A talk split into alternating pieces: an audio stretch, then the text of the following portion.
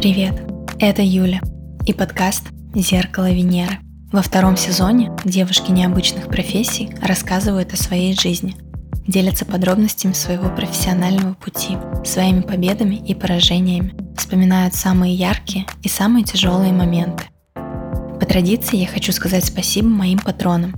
Вас уже целых 11 человек.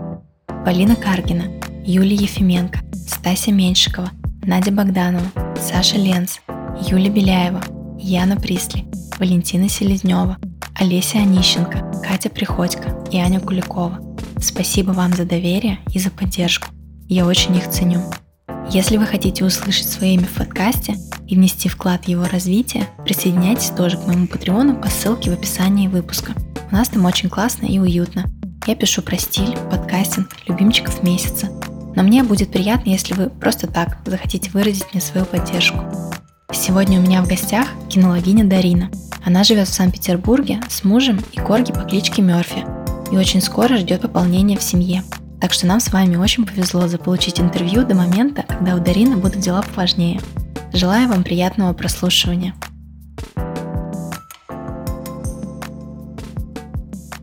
Привет, Дарина. Привет. Мой первый фирменный вопрос в этом сезоне, как ты относишься к феминитивам, но у тебя в шапке профиля написано кинологиня, поэтому получается это риторический вопрос. Я так понимаю, что ты относишься к ним хорошо. Да, я положительно к ним отношусь. Я не знаю, нужно ли распространять эту мысль, ну, как бы просто положительно отношусь, стараюсь по возможности употреблять в речи, хотя это пока что я не могу сказать, что происходит на автоматизме. У меня бывает такое, что я задумываюсь, мне нужно назвать профессию и женщину в профессии, и я такая, стоп, и выбираю феминитив. Вот. Но на автоматизме но это уже круто. Да, на автоматизме пока это не всегда происходит, наверное, с какими-то более расхожими профессиями только. Но самое главное, что я тебя могу называть кинологиней, и ты не против. Да, я не против, я только за. Отлично. Скажи, пожалуйста, была ли у тебя в детстве собака? Нет. В этом плане, наверное, моя история не очень типична, потому что коллеги, как правило, приходят в эту профессию либо потому что, типа, я всегда жила с собаками, у меня всегда были собаки, либо уже во взрослом возрасте человек заводит собаку и сталкивается с какими-то проблемами, и собака приводит в профессию. У меня не было ни того, ни другого. То есть когда-то в раннем-раннем детстве вроде как у нас была собака в семье, но поскольку жилищные условия не позволяли, я даже не задумывалась никогда о собаке. То есть я даже не спрашивала маму, а можно ли мне завести собаку. Поэтому моя первая собака появилась у меня тогда, когда я уже проучилась год на курсах кинологии. Ого, интересно. Да, хорошо. О твоем пути профессии мы еще поговорим. Еще немножко хотела про детство, если ты не против. Если у тебя не было собаки, соответственно, ты, наверное, не задумывалась о профессии, связанной с животными. Кем ты вообще хотела стать в детстве? Помнишь? Да, я на самом деле я задумывалась о профессии, связанной с животными, и всюду озвучивала, что я хочу стать либо ветеринаром, либо следователем-криминалистом. Но по моим ощущениям, я примерно тем самым и стала, потому что иногда приходится расследовать расследовать какие-то дела, связанные с собаками, ну, то есть копаться в причинах поведения, в общем, эта составляющая есть. Ну и, собственно, ветеринария тоже далеко не ушла. Но просто как-то так вышло, что когда ты говоришь, что ты любишь животных, взрослые отвечали, что, ну, значит, это ветеринария, а если ты говоришь, что я теперь буду учиться на ветеринара, когда вырасту, то ты слышишь что-то типа, ну, будешь помогать коровам рожать, типа коровам э, хвосты крутить и так далее. Следующий вопрос, конечно, типа, боишься ли ты крови? И никто как-то мне никогда не говорил, что если ты любишь животных, ты можешь работать с их поведением. И это не связано с кровью, это не, может быть не связано с коровами, как ты понимаешь. Но когда я такое слышала, я такая сразу, блин, если это только так, то, ну, наверное, это не мое. Я что-то не, не так себе это представляла. Учиться ты пошла не на ветеринара и не на следователя. Расскажи о своем образовании. Я получила математико-механическое образование. Вау.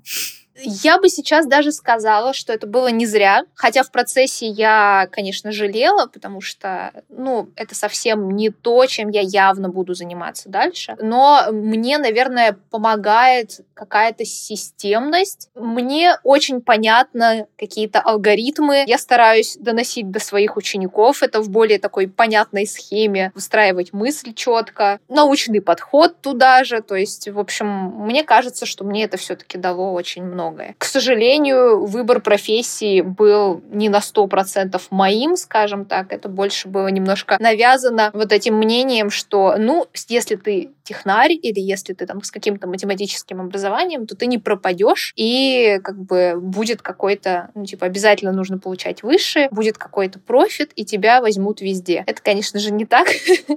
То есть это все очень неоднозначно, и, в общем-то, где-то, наверное, курсы со второго я подумывала переводиться, но не созрела до того, куда же переводиться. То есть я поняла, что с большой вероятностью я не буду продолжать работать и вообще находиться в этой сфере, в этой профессии. Но где конкретно я буду, я еще пока не поняла. И, в общем, вышло так, что я закончила и сразу же в итоге пошла на курсы кинологические. То есть ты закончила Математика механический. Матмех. Матмех, отлично. Закончила матмех, ну, не пыталась работать по профессии и сразу нашла себя в кинологии или был какой-то там еще промежуточный вариант? Я, если честно, пошла изначально на курсы с мыслью о том, что я хочу завести свою собаку. Знаний у меня недостаточно, и мне нужны эти знания в начале, как для владельца собаки, для будущего. Были у меня мысли, что мне это может понравиться, ну, потому что я действительно там и в детстве э, планировала работать с животными, но я хотела вот прийти, посмотреть для своей собаки как минимум, а там как пойдет. Пошло далеко.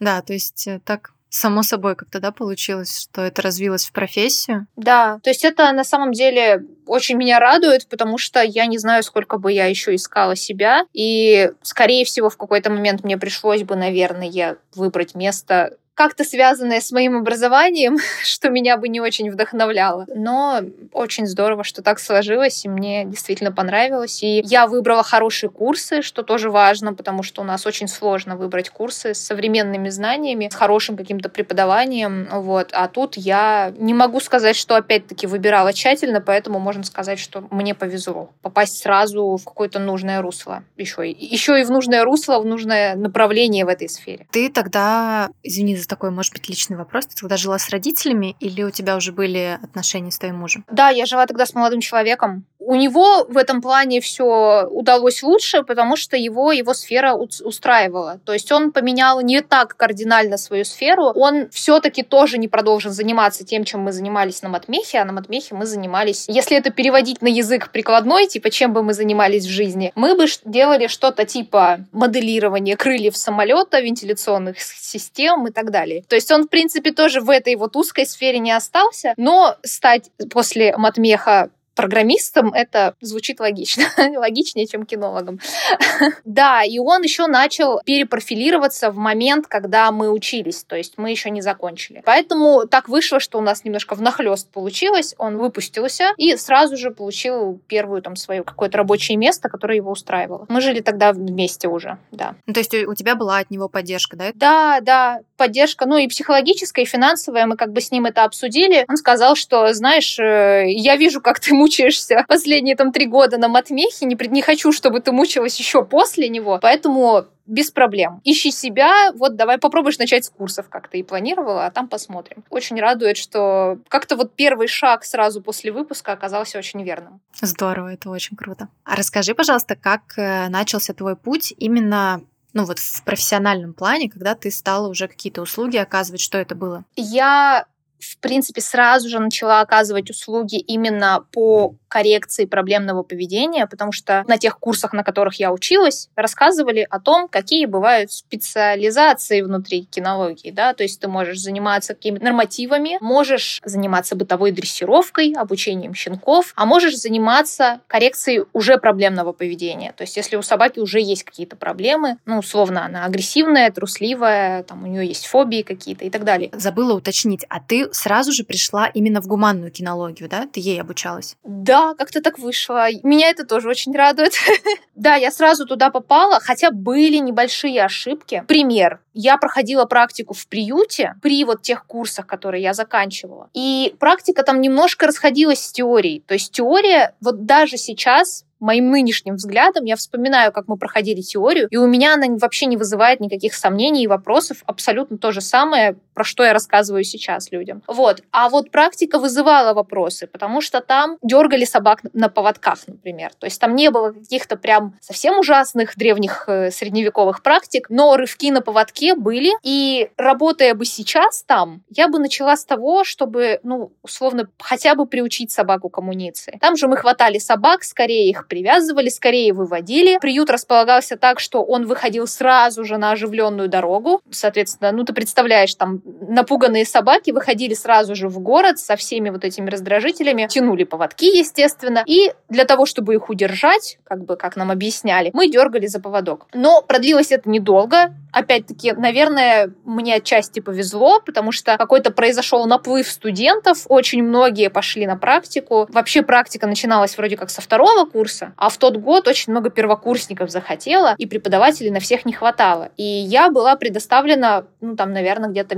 месяца через три уже сама себе. Как-то я уже индивидуально работала с теми собаками, которые за мной числились. И, собственно, я могла выбирать, как я с ними работаю. И, в общем, я работала с ними уже иначе. Насколько это было возможно в тех условиях, опять-таки. Не было опыта там использования какой-то сразу же аверсивной амуниции. Ну, как тоже вот бывает такое, что в профессию приходят после того, как человек ошибся. Ну, то есть он пришел к какому-то кинологу, испортил условно свою хорошую собаку вот этими методиками, и потом он пришел как бы к гуманной дрессировке. У меня как-то вот сразу так пошло, хотя очень много мук, раздумий было. Я прям помню, была одна конкретная неделя. Я ходила и ревела, потому что моя преподавательница очень нахваливала одного специалиста, который использует аверсивные методы дрессировки. А можешь объяснить для слушателей, кто не понимает, что это, что это такое? Аверсив — это, ну, скажем так, дискомфорт. Какие-то методы, которые доставляют дискомфорт. Дискомфорт это может быть что-то пугающее, это может быть что-то, что причиняет боль, например, и так далее. Всякие использования амуниции, которая изначально аверсивная, да, это там строгие ошейники с шипами, удавки, это какие-то механические воздействия, когда мы давим соба- на собаке на круп для того, чтобы она села. Тут очень зависит от собаки, нужно отталкиваться от собаки, потому что для какой-то собаки надавливание на круп это не настолько дискомфорт, хотя дискомфорт все еще, а для какой-то собаки громкий крик — это ужасный стресс, потому что все собаки разные. Вот, ну, суть в том, что, да, это как бы изначально обучение идет вот таким образом. Твоя преподавательница нахваливала специалиста, который использовал вот эти методы. Да, да, да. Преподавательница, мнению которой я доверяла, которая ввела именно теорию, она очень похвалила одного специалиста и сказала, что вот, она вытаскивала собак из каких-то ужасных ситуаций, что там собака уже была под угрозой усыпления. Вот. И когда я такое слышала, знаешь, когда ты приходишь в профессию, ты, конечно, хочешь быть хорошим специалистом, который работает не с узкой категорией собак, да, умеет работать с разными собаками. И мне, конечно, хотелось стать впоследствии таким специалистом. И когда я слышу такое, я понимаю, что неужели нельзя по-другому? Вот неужели вот чтобы стать таким специалистом, который помогает собакам чуть ли не с того света их возвращать, да, условно, нужно все-таки прийти к этому. Нужно все-таки перебороть себя, потому что я не видела себя как специалиста, который дергает, бьет собак, подвешивает, там, придушает и все такое. Потому что, ну, вот та женщина, она использовала удавки, рывки, и это как бы было, скажем так, цель оправдывала как бы средства. Но я не могла через себя переступить, потому что я просто ходила, плакала реально дома, говорила, что если это так, если быть хорошим специалистом в этой сфере, это быть ну, вот человеком, который может себе позволить вот так поступать, да, использовать такие методики, то, возможно, это не для меня. То есть, возможно, это вообще не моя сфера, если, ну, другого пути нет. Сейчас я, конечно, очень рада, что я просто нашла своих коллег, которые мне показали, что это не так, что на самом деле ты можешь тоже быть очень классным специалистом и помогать разным собакам эффективно и не, ну, скажем так, не использовать вот такие методики. И гуманно. Да, да. Мне не пришлось каких-то сделок с совестью заключать, чтобы помогать при этом собакам и людям. И это очень здорово. Ну, просто вот когда ты, опять-таки, общаешься в каком-то узком кругу, ну, а начинаешь ты всегда так, что преподаватели, да, ты там к ним прислушиваешься, создается ощущение, что другого пути нет, что, ну, вот эти вот люди, они же специалисты. И, кстати, у владельцев та же самая ситуация происходит, когда они приходят к кинологу, платят ему деньги, и кинолог им говорит, вот только так и не иначе. Тоже люди в отчаянии потому что они не так себе представляли общение со, со своей собакой, они не так себе представляли жизнь с собакой. Тут как будто нет других вариантов, поэтому нет, другие варианты есть. Как ты думаешь вообще, почему до сих пор многие ну, и специалисты, и хозяева. Ну, хозяева, наверное, скорее от незнания. Вот почему многие специалисты до сих пор используют вот эти методы? Это считается более быстро, эффективно или что? Слушай, на самом деле, мне кажется, что это отвечает спросу. Во-первых, у нас люди очень разные, и кому-то действительно хочется быстро здесь и сейчас. И самое главное, чтобы сегодня увидеть результат. То есть такой быстрый результат. Не думая о том, что, возможно, придется это повторять изо дня в день. В чем заключается, по сути, мой подход и подход моих коллег? В том, чтобы работать с причинами поведения. Не со следствиями, не, с, не симптоматически да, лечить. Не лечить лай, например, да, и наказывать за лай, а копаться в том, почему собака лает, почему она не может иначе, почему она прибегает к этому поведению из раза в раз, какие ее потребности это закрывает. Поэтому мне сложно говорить, что наши методы, они медленнее, они не медленнее, они просто работают немножко на другое, да, они работают на причины и на перспективу, на то, что в будущем тебе не придется больше работать с собакой с этой проблемой, потому что ты пофиксишь причину. Вот эти вот, ну, например, рывки поводком, конечно, если мы говорим о каком-то грамотном и эффективном использовании наказания, лечения, да, то это, как правило, достаточно одного-двух раз. Но что мы видим обычно на улицах? Что люди из месяца в месяц, из года в год продолжают это делать. И это их мгновенно подкрепляет. То есть я один раз дернул поводком, собака на две секунды перестала тянуть поводок, ты получил легкое облегчение, в следующий раз с большей вероятностью ты то же самое будешь делать. И это вот какой-то замкнутый круг, ты просто годами можешь таким образом взаимодействовать с собакой, и тебе этого будет достаточно. Ты видишь, что сама проблема никуда не уходит,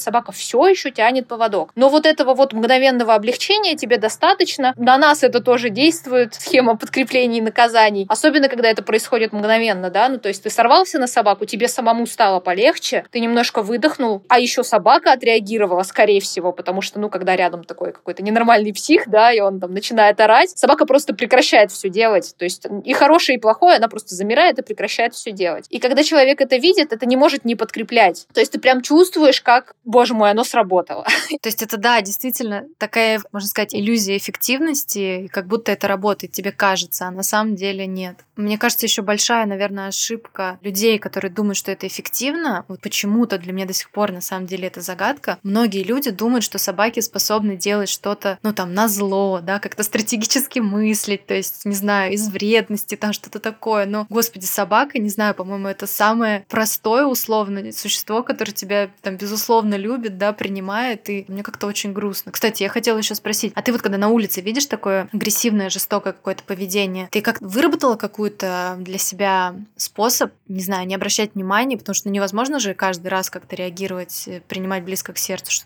Как ты, как ты себя ведешь обычно? Слушай, я проходила разные стадии, наверное, принятия, я пыталась говорить с людьми спокойно. Неважно, что ты говоришь в этот момент, ну, наверное, тут даже просто вот можно представить, что к тебе подходит человек с непрошенным советом. Даже если ты действительно не прав, непрошенные советы никогда никто не слушает. Если человек попросил совет, а если он еще и, например, заплатил за этот совет и сказал, пожалуйста, объясните мне, то это одно дело. Другое дело, когда ты на эмоциональном таком всплеске, тебя раздражает ситуация, ситуация, тебя раздражает собака, и тут еще и кто-то со стороны подходит и начинает тебя учить, да, то это только раздражает еще сильнее. Я видела случаи, что это раздражало так, что человек опять-таки срывался на ту же собаку. В общем, все происходило как-то даже хуже. То есть э, ты собаке в итоге делал хуже. Игнорировать у меня получается не всегда, но знаешь, я сейчас стараюсь сделать так, чтобы человек сам задал вопрос. То есть вроде как соб... вот эта вот э, среда собачников, люди все равно пересекаются немножко общаются, если это особенно соседи, да, где-то там в парке происходит дело, и наблюдают, как мы там общаемся с собакой и так далее. И у меня было пара таких диалогов на прогулке, когда я, например, со своей собакой, да, нарочито, специально начинаю что-нибудь показывать, какой он молодец. Иногда он бывает не молодец, и это ок. вот. И я такая, ладно, не получилось получилось. Но иногда я специально начинаю какие-нибудь, знаешь, ну, типа, веселые трюки показывать. Это, конечно, ерунда, и это вообще не показатель какого-то послушания, но людей это очень впечатляет. И я слышу всякие фразы типа, ой, он у вас такой умный, а вот наш такой дурной, да, вообще не хочет слушаться. То есть человек сам обращается, он как бы не задает прямой вопрос, но его, по крайней мере, заинтересовало, и он вступил в диалог сам. И я могу раскрутить это на тему того, что нет, это не он умный, это мы просто вместе научились друг с другом взаимодействовать взаимодействовать, там все дела. Иногда я говорю, что я кинолог, и там говорю, хотите, я вам там контакты коллег дам, например, и так далее. Как бы я пытаюсь вынудить человека первого задать вопрос. Потому что бывает такое, что человек просто не готов в этот момент еще какую-то информацию получать. Он вот вообще просто весь в раздражении. И раздражается он как раз потому, что он не знает, что с этим делать. Если бы он знал, он бы делал. А он не знает, что делать с поведением собаки, которая, ну, условно, там, схватила дохлую кошку и бегала от него полчаса по лесу. Да, такое бывает.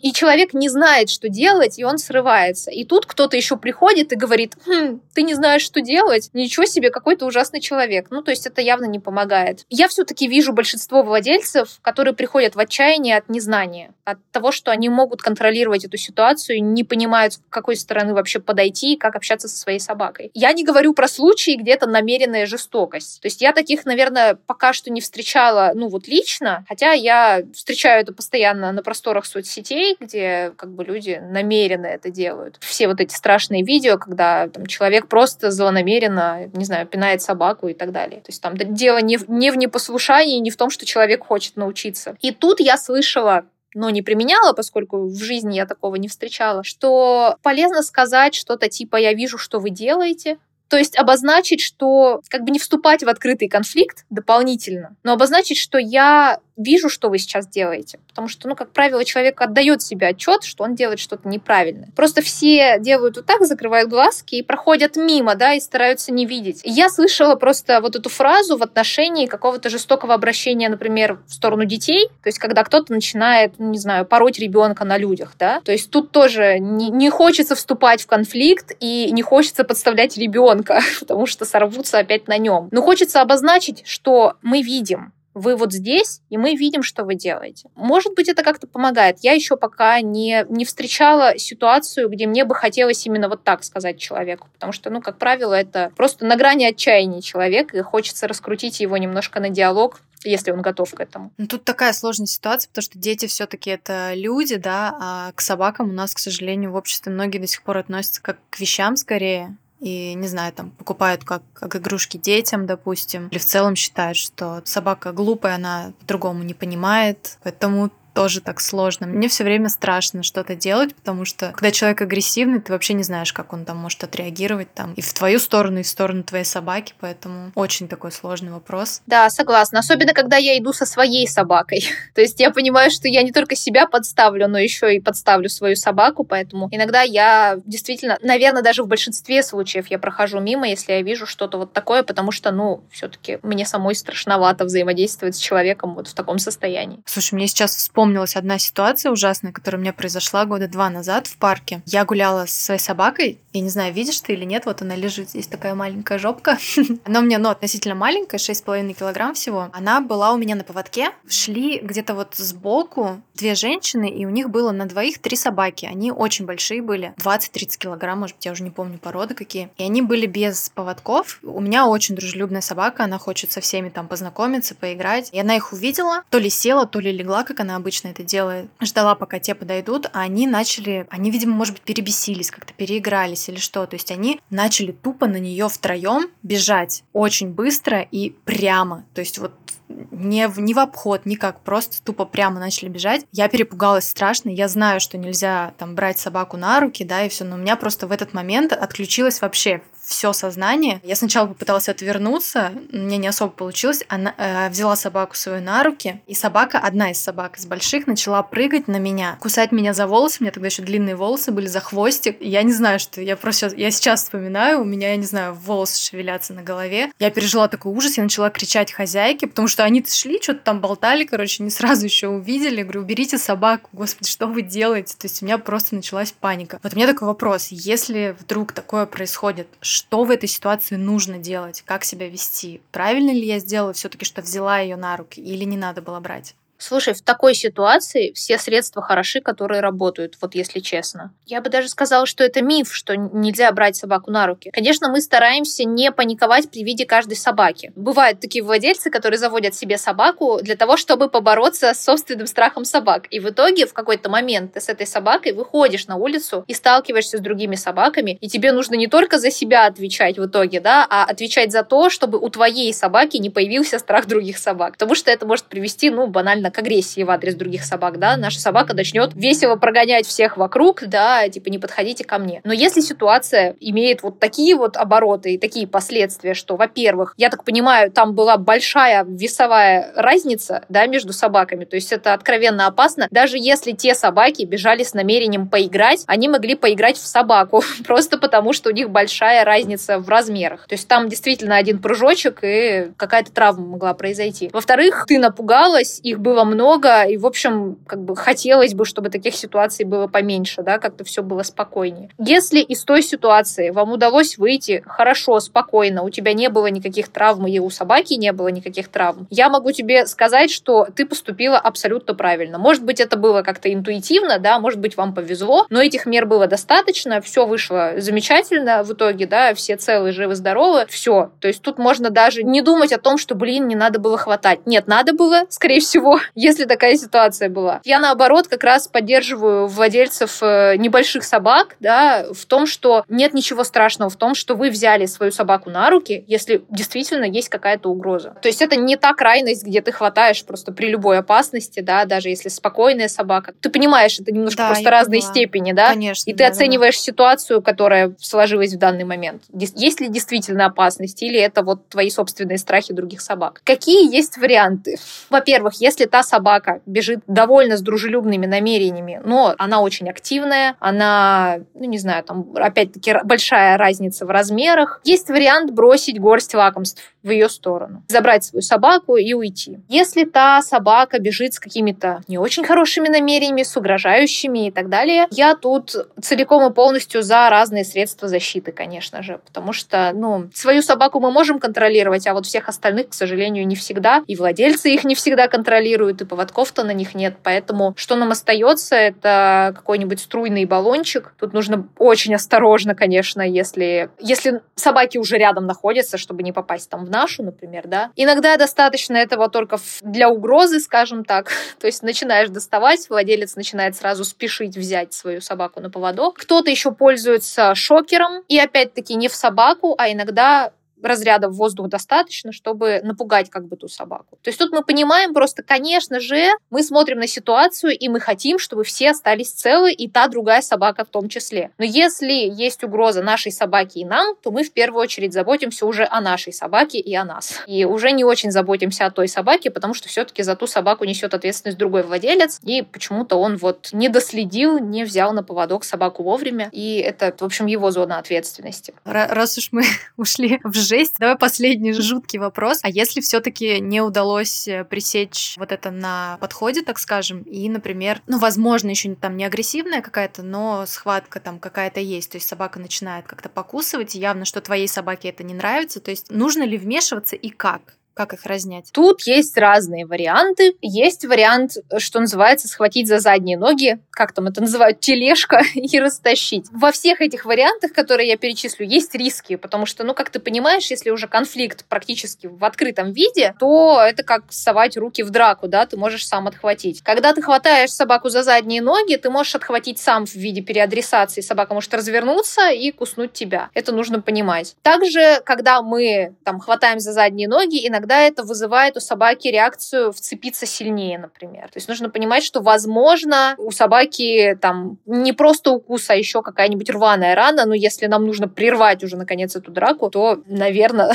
мы к этому прибегаем. Если собака на ошейнике, иногда подвешивают за ошейник. Если собака вот вцепилась, да, мы берем ее за ошейник, тянем немножко вверх для того, чтобы собака просто банально расцепила пасть. У меня есть знакомая, э, которая постоянно, она мне рассказывает, говорит, я постоянно совершаю ошибку, потому что, ну вот когда в моменте ты не думаешь о том, что так, я читала пост о том, как разнимать собак, да, ты просто что-то творишь, да, ты что-то делаешь, и там уж что у тебя включается, себя защищать, или кто-то начинает вообще там типа прыгать на собаку всем телом вот так вот и закрывает, там уже, ну, ты просто не контролируешь, что происходит. И она говорит, говорит, у меня было там что-то две-три драки, каждый раз она просто совала руки в пасти, чтобы их разнять. Говорит, просто каким-то чудом не было ничего серьезного, то есть, ну, были укусы, но не, не настолько, чтобы ехать в больницу. Просто каждый раз говорит, я думаю, типа, чем я думала? Каким-то рептильным мозгом я думала в этот момент, что вот так вот нужно разнимать драки. Но опять-таки, да, говорю, как на войне, как на войне, ты там уже применяешь все. Самое, наверное, неграмотное, прям вот совсем неправильная мера, это начинать бить собак поверх. Бывает, я просто видела один раз такое вживую, что собака начала кусать, и ее сверху начали хлестать поводком. То есть конфликт это никак не прекращает, ты не двигаешь собаку в сторону от другой собаки, не расцепляешь пасть, но ты еще больше раздражаешь, еще больше возбуждаешь собаку, и там есть риск, что этот конфликт будет еще сильнее, раны будут еще более рваные, и конфликт продлится дольше. То есть будет сложнее собак отделить. То есть, по сути, мы вот э, двигаемся вот в эту сторону. Если это конфликты какие-то например, дома, ну, то есть дома там собаки начали драться, там попроще, потому что все методы типа облить собак водой, накрыть собак одеялом, накинуть там на собаку что-нибудь, они тут применимы. На улице, конечно, сложнее. На улице у нас всякие тележки, всякие вот эти вот, да, там, использование ошейника или поводок накинуть, если это возможно. То есть мы стараемся все-таки разделить собак с меньшими потерями.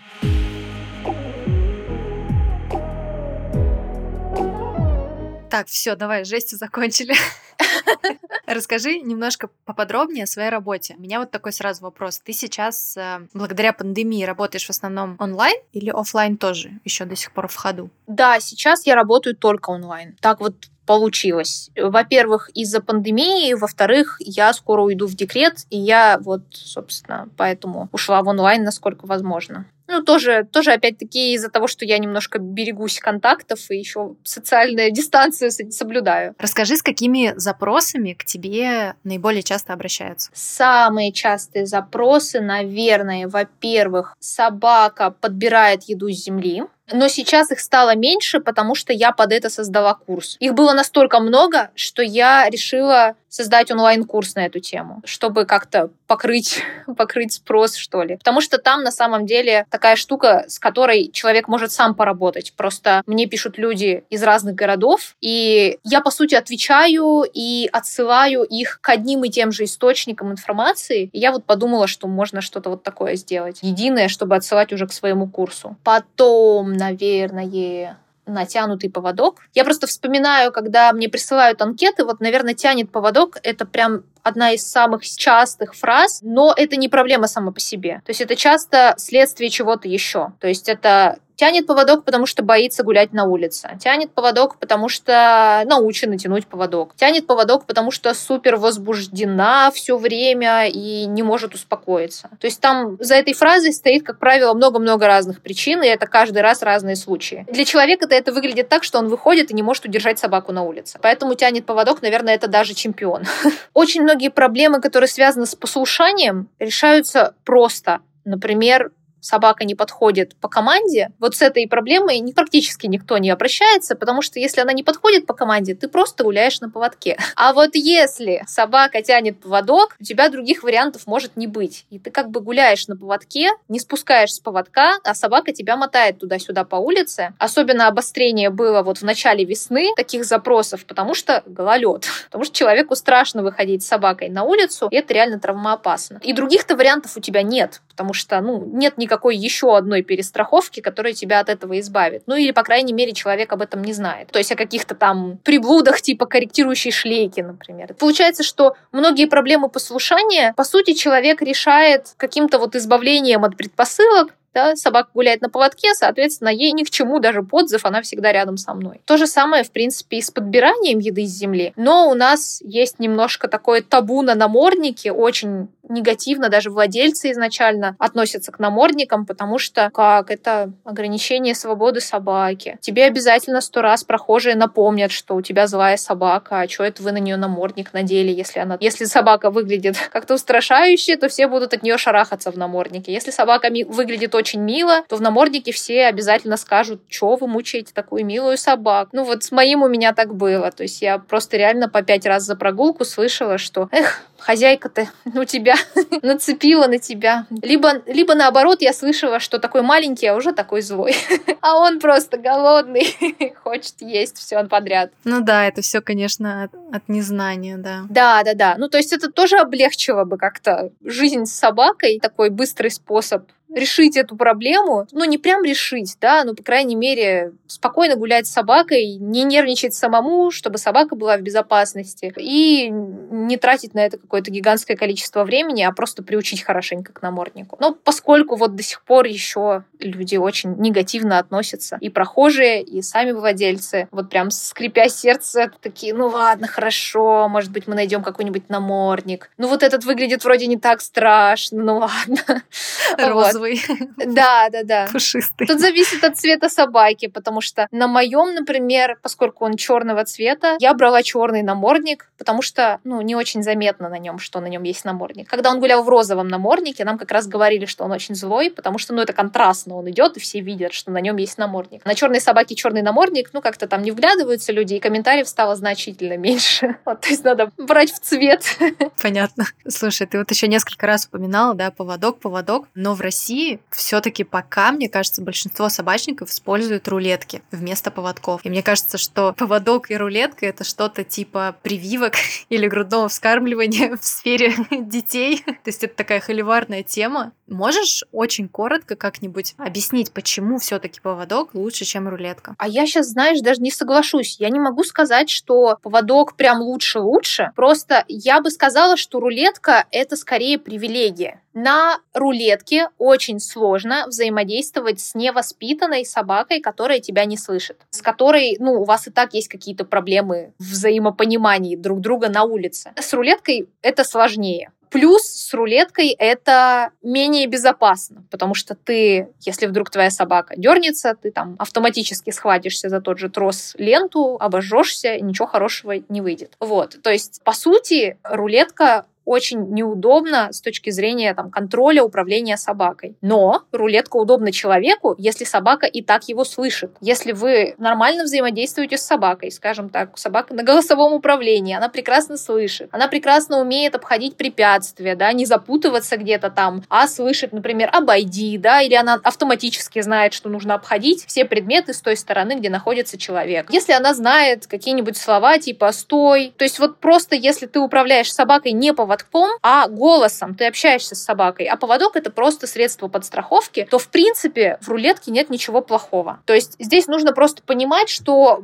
рулетка, она в основном удобна человеку. Ну, действительно, ты не пачкаешь руки о грязный поводок, если он там вдруг провис, да. Ты используешь одну руку для того, чтобы удержать рулетку. А собака тебя слышит просто сама, а не потому, что ты там как-то поводком ее управляешь. Другое дело, если вы взаимодействуете с собакой на улице посредством поводка. Типа, иди направо, иди налево, да, и вы как-то подергиваете поводок, и не особо общаетесь, и у собаки есть какие-то проблемы в общении с другими собаками, например. Она постоянно запутывается, не знает, как обходить предметы. В общем, прогулка на рулетке тогда может быть действительно очень неудобной и мешать обучению, потому что, опять-таки, меньше контроля. Поэтому в самом начале, когда мы заводим собаку, все-таки я как базово говорю, что мы берем прогулочный простой поводок. Как только вы чувствуете, что вы вот все, вы гуляете на простом поводке, и вы через поводок с собакой, ну, никак не взаимодействуете, она слышит, да, все повороты происходят, потому что вы сказали, типа, пойдем сюда, и собака идет за вами, а не потому что вы там как-то, не знаю, подернули или пошли, и собака повернулась только тогда, когда поводок уперся просто, и она потащилась за вами. То есть, если вы чувствуете, что поводок это все, это страховочный трос, который ни разу не пригодился за долгое-долгое время, то, в принципе, можно использовать использовать рулетку с вот этими вот уточнениями, да, что мы стараемся, во-первых, знакомить, обходить предметы с нужной стороны, общаться с собакой голосом. Если мы знакомимся с другими собаками, то мы рулетку чуть-чуть приспускаем, то есть мы никогда не знакомимся с другими собаками на натянутом поводке. Ну, мы просто натянутым поводком мешаем им общаться, по сути. Особенно, когда это собака небольшого размера, вот это натяжение легкой рулетки, оно довольно существенное для нее. И в итоге это влияет на то, как собака собака выглядит. Если поводок чуть-чуть натянут, то наша собака по третьему закону Ньютона натянута немножко в противоположную сторону. И для той собаки это может выглядеть довольно угрожающе. То есть, ну,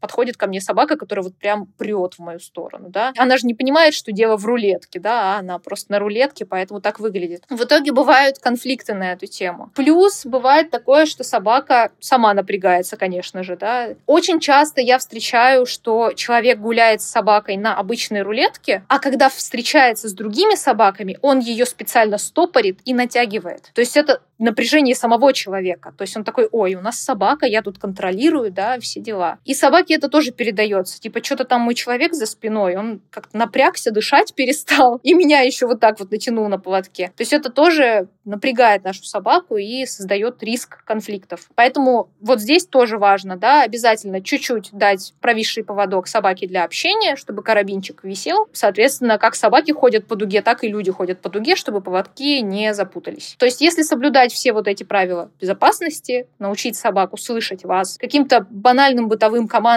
типа «пойдем сюда», «стой», «подожди», да, и так далее. То есть это не всегда нормативные команды, ну, как мы общаемся с собаками, обычно просто русским языком что-то говорим, а они знают это, ну или нет. Если они это знают, то, в принципе, не так важно, что между вами, потому что это всего лишь страховочный трос, а не то, что спасет собаке прям жизнь. Еще, кстати, бывает, что люди выпускают случайно, там, не знаю, собака рванула, эту рулетку, и эта рулетка огромная за вот этой маленькой собакой скачет, гремит, бежит, и собаки просто в ужасе еще сильнее бегут. Я пару раз такое видела, это ужасно, конечно. И это к вопросу о том, что, скорее всего, у собаки-то это опять не тот случай, когда мы собаке на 100% доверяем. Почему-то она дернула поводок. Вот если она склонна к рывкам, ну, там, к раздражителям, например, да, она делает рывки в сторону людей, в сторону собак, птичек и так далее, то есть неспокойно реагирует на эти раздражители, то это тоже не повод переходить к рулетке, потому что появляется риск, что мы не удержим собаку, а еще и напугаем, и в итоге собака улетит далеко и надолго. Да, это, конечно, страшно. Слушай, вот по ходу твоего рассказа у меня возник еще один вопрос. А если, ну вот я гуляю на поводке, да, у меня вроде как, ну, все в порядке там с собакой, да, с пониманием, я всегда ее расслабляю, когда мы встречаем других собак. А если другая собака, я вижу, что хозяин ее не отпускает, то есть на натянутом поводке, лучше тогда к этой собаке не подходить, обходить их, или как? Или, или давать пообщаться? Вообще, да. У меня даже есть коллега, которая прям намеренно обходит всех рулеточников, потому что очень часто именно на рулетках люди совершают ошибки, ведут себя неграмотно. Очень мало людей, кто гуляет на рулетках с собаками и кто знает все вот эти правила. То есть, как правило, выбор рулетки, он пока что не из-за того, что мы достаточно послушные, достаточно хорошо себя там ведем, да, и понимаем друг друга, и тогда я возьму рулетку. А это просто первый инструмент, потому что он удобен, да, в одной руке просто держишь. Вот. И в итоге ну, вот так получается, что по статистике все-таки большинство рулеточников могут совершать ошибки по типу натянуть поводок прямо перед знакомством с другой собакой. Тут важно смотреть на другую собаку, поскольку нам нужно, чтобы наша собака, вот все ее общение с другими собаками было положительное. То есть весь опыт общения был классным. Просто для профилактики той же зооагрессии, да, если у собаки каждая первая встреча будет какая-то непонятная, да, каждый раз мы подходим к собаке, и та собака на нас рычит, или стоит в каких-то непонятных позах, э, как бы угрожая, или ее оттаскивают, и она потом лает, то у собаки создастся впечатление, ой, эти другие собаки, они в основном какие-то дураки, нужно их обходить, а может быть прогонять. Поэтому мы выбираем нашей собаке хороших друзей, хороших собак, и владельцев в том числе, если они на поводке гуляют, да, потому что одно на другое воздействует. Вот, то есть если мы видим, что собака расслаблена, ну, как-то вот не, не быстро двигается, например, да, спокойно идет, что человек довольно расслаблен. Ну, как правило, когда человек доверяет своей собаке, он тоже более расслабленно выглядит. Тогда да, тогда мы подходим. Поэтому я очень агитирую владельцев изучать язык тела собак. Можно начать с самой такой базовой книжки «Диалог с собаками. Сигналы примирения» Тюри Тругас. Просто вот какие-то базовые знания по тому, как понимать, что хочет собака. Потому что почему-то у нас до сих пор в обществе есть такое мнение, что ну мы не знаем, что в голове у собаки, но она в любой момент может что угодно сделать. Но это не так, если смотреть. То есть мы прекрасно можем понять, что в голове у собаки, потому что они не актеры, они показывают то, что они чувствуют, просто мы не умеем смотреть. А если мы научимся, и мы издали видим, ага, вот тут что-то как-то человек с собакой идут, и они вот как-то вот... Собака очень какая-то реактивная, очень активная, а у нас, например, собака меньшего размера. Ну, в общем, это выглядит небезопасно, даже если там хорошее намерение. Обойдем. Мы не будем рисковать, да, найдем какого-нибудь более спокойного друга, соразмерного еще к тому же. То есть нам не обязательно дружиться со всеми собаками и со всеми владельцами, нам лучше все-таки выбирать каких-то более спокойных, приятных друзей, которые действительно понравятся собаке. И в таком случае у собаки, наоборот, будет классный опыт, что, ну, блин, все собаки крутые, они вообще классные. И если вдруг когда-нибудь вы встретите того одного какого-то в кавычках, неадекватного, да, какого-то песика, который, ну, там, покажет сигналы угрозы, как-то будет себя невежливо вести, то наша эта собака ему это простит. Она как бы мимо пройдет и скажет, ну, это исключение, это что-то не очень, да. ну, да, ну, бывают такие. Но я-то знаю, что обычно собачки не такие. То есть она не будет делать далеко идущих выводов вот так вот по одному случаю, потому что в течение жизни обычно все было классно с другими собаками. Нам нужно именно, чтобы наша собака сталкивалась с как можно большим количеством положительных положительного опыта. Ну и тут не только про собак речь, конечно, про все. Подтверди или опровергни стереотип о том, что у всех кинологинь идеальные собаки. Твоя собака идеальная? Для меня да. ну, правда. Я, наверное, опровергну этот миф, потому что идеальная собака в понимании владельцев, ну, такого среднестатистического, это, наверное, какая-то собака, которая ходит по струнке. Для меня показателем являются больше не сама собака, а отношения. Потому что собаки такие же, как люди, они очень разные. Одно дело, если кинолог долго, грамотно выбирал себе, ждал конкретного щенка по определенным параметрам от определенной пары, работал и так далее. Другое дело, когда кинолог взял собаку из приюта. То есть это просто две разные собаки с разным бэкграундом. И я бы скорее опиралась на то, какие взаимоотношения между кинологом и его собакой. Даже собака, там, условно, с какими-то ужасными проблемами, сильной фобией, например, да, со страхом улицы. То есть, ну, звучит как не идеальная собака в понимании владельцев, да, типа, что это она боится, она наша собака кинолога. Но она имеет право, потому что собаки все разные, но если при этом кинолог умеет с ней взаимодействовать, знает ее слабые стороны, умеет ей помочь в этих сложных ситуациях, умеет увидеть какие-то моменты, когда собаке нужно помочь, то это замечательно.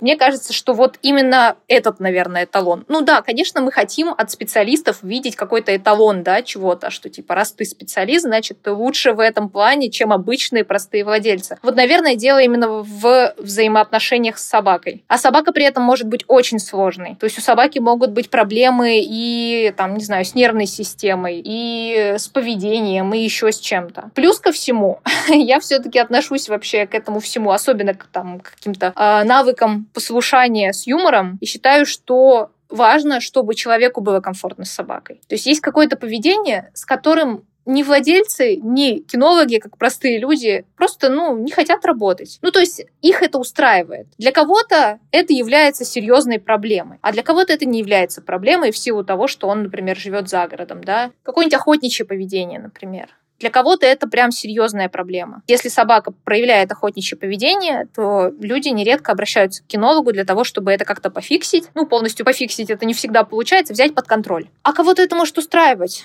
То есть кто-то готов гулять, например, всегда на поводке корде для того, чтобы все-таки контролировать собаку. Или сделать этот навык до той степени, в которой ты спокоен за собаку. Например, научить собаку подзываться из погони за зайцем. Звучит очень сложно, вот, но убирать полностью погоню за зайцем человек, например, не хочет и имеет на это право. В принципе, сейчас то же самое происходит и у простых владельцев, да, то есть для кого-то, ну да, ну иногда она там, не знаю, писается дома. Мне несложно убрать, я не думаю, что это проблема поведения, потому что это очень редко происходит. Ну и как-то вот с этим я работать не хочу. А вот с каким-нибудь подзывом или навыком не подбирать еду с земли я хочу работать, потому что для меня это критично, и я не могу это больше терпеть. Мне надо срочно что-то с этим сделать. То есть тут еще и какие-то не то что предпочтения, а ну вот просто поскольку мы разные, да, ну люди я имею в виду разные, что для одного является серьезной проблемой и вообще никак не приемлемо, для другого проблемой не является вообще. Вот в этом плане тоже не стоит ждать от кинолога, что он будет решать у своей собаки те проблемы, которые являются для вас проблемой в своей собаке. Потому что у кинолога все может быть с этим нормально, особенно если это какое-то поведение видотипичное, да, ну, то есть если собака имеет серьезные страхи, то тут немножко, ну, как-то безответственно, совсем уж совсем забить на это, да, и позволять собаке бояться. Ты как минимум создаешь меньше ситуации ситуаций. Хотя, если собака, например, боится салютов, а вы живете за городом, ты тоже можешь вполне себе не решать эту проблему прям вот досконально. Ты просто, по сути, не создаешь таких ситуаций, да, там, не взрываешь салюты, уезжаешь куда-нибудь на время, да, для того, чтобы собака не столкнулась с этими ситуациями. И кому-то этого достаточно. В конце концов, кинологи тоже просто люди, и они заводят просто собак, и собак разных. И это больше вот про умение, если тебе нужно решить эту проблему, решить ее, и про умение взаимодействовать с конкретной своей собакой, умение помочь ей в нужной ситуации наиболее грамотным способом. Так что, да, я, наверное, развею этот миф.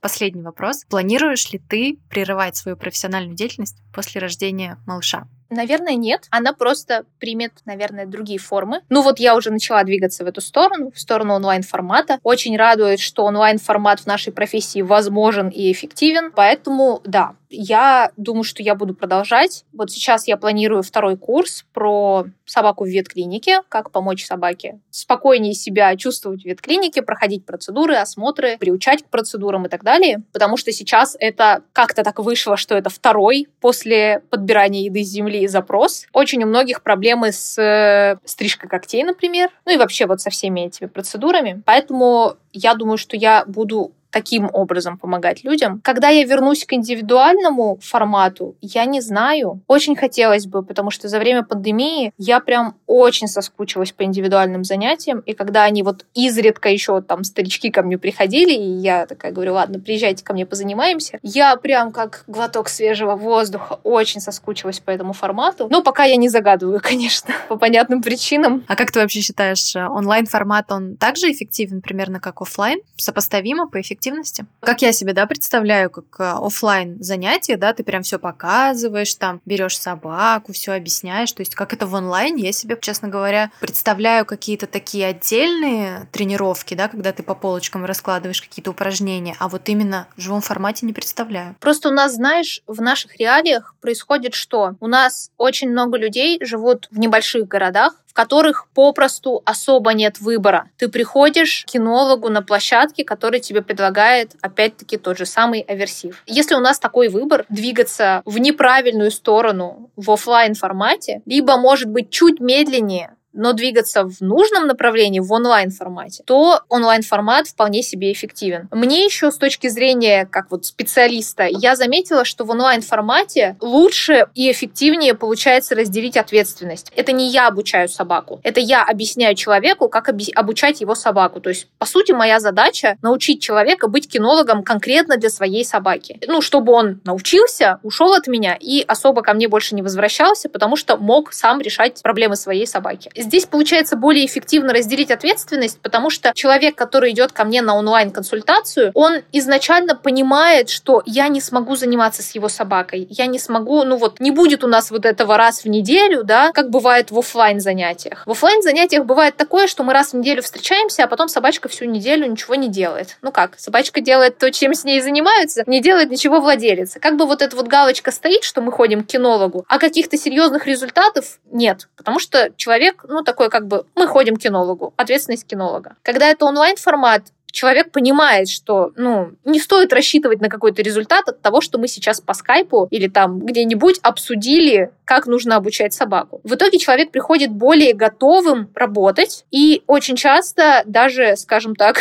КПД выше на онлайн-консультациях именно за счет вот этого параметра, за счет того, что человек приходит готовый послушать, как делать, обязательно делать, обязательно снимать, там, получать обратную связь. Это может быть замедлено за счет того, что ко мне приезжают заниматься, я смотрю, вижу ошибки, ошибки, сразу же их поправляю, и на это уходит немного времени. Человек сразу же уходит домой, уже зная, как что делать. В онлайн-формате это помедленнее происходит, потому что человек делает, снимает, присылает мне, я ему комментирую все, что он делает, он переделывает. То есть это занимает чуть больше времени, но в итоге это как-то компенсируется тем, что человек, в принципе, готов работать. Поэтому меня онлайн-формат радует, особенно учитывая, что действительно во многих городах просто не к кому обратиться. К кому обращаются люди, иногда там только все хуже делается, и, в общем, нет вариантов никаких. Поэтому онлайн-формат — это прям замечательно и эффективно. И по поводу того, что ты сказала, что вот там показать, да, какие-то команды. Есть еще такая вещь, что есть дрессировка, и это, правда, какие-то навыки, вот прям ручками. А есть коррекция поведения, опять-таки, какого-то проблемного. И очень часто вот в коррекции поведения большее значение имеет поведение человека. То есть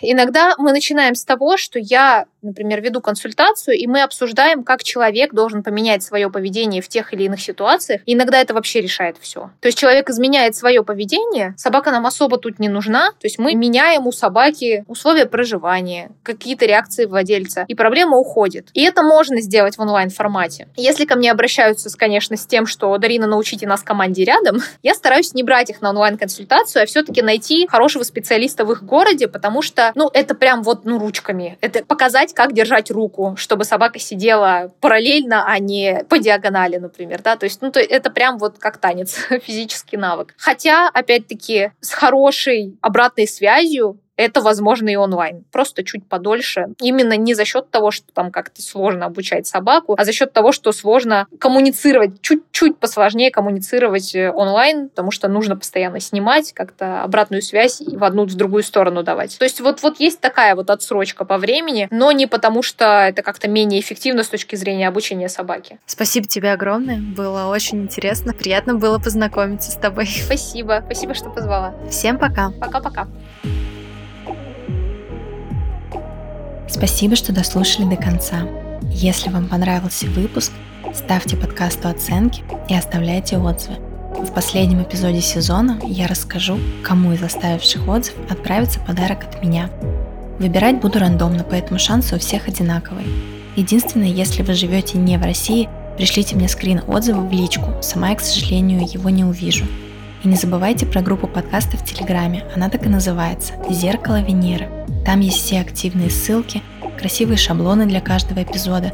Можно обсуждать вышедшие выпуски, делиться впечатлениями и все такое.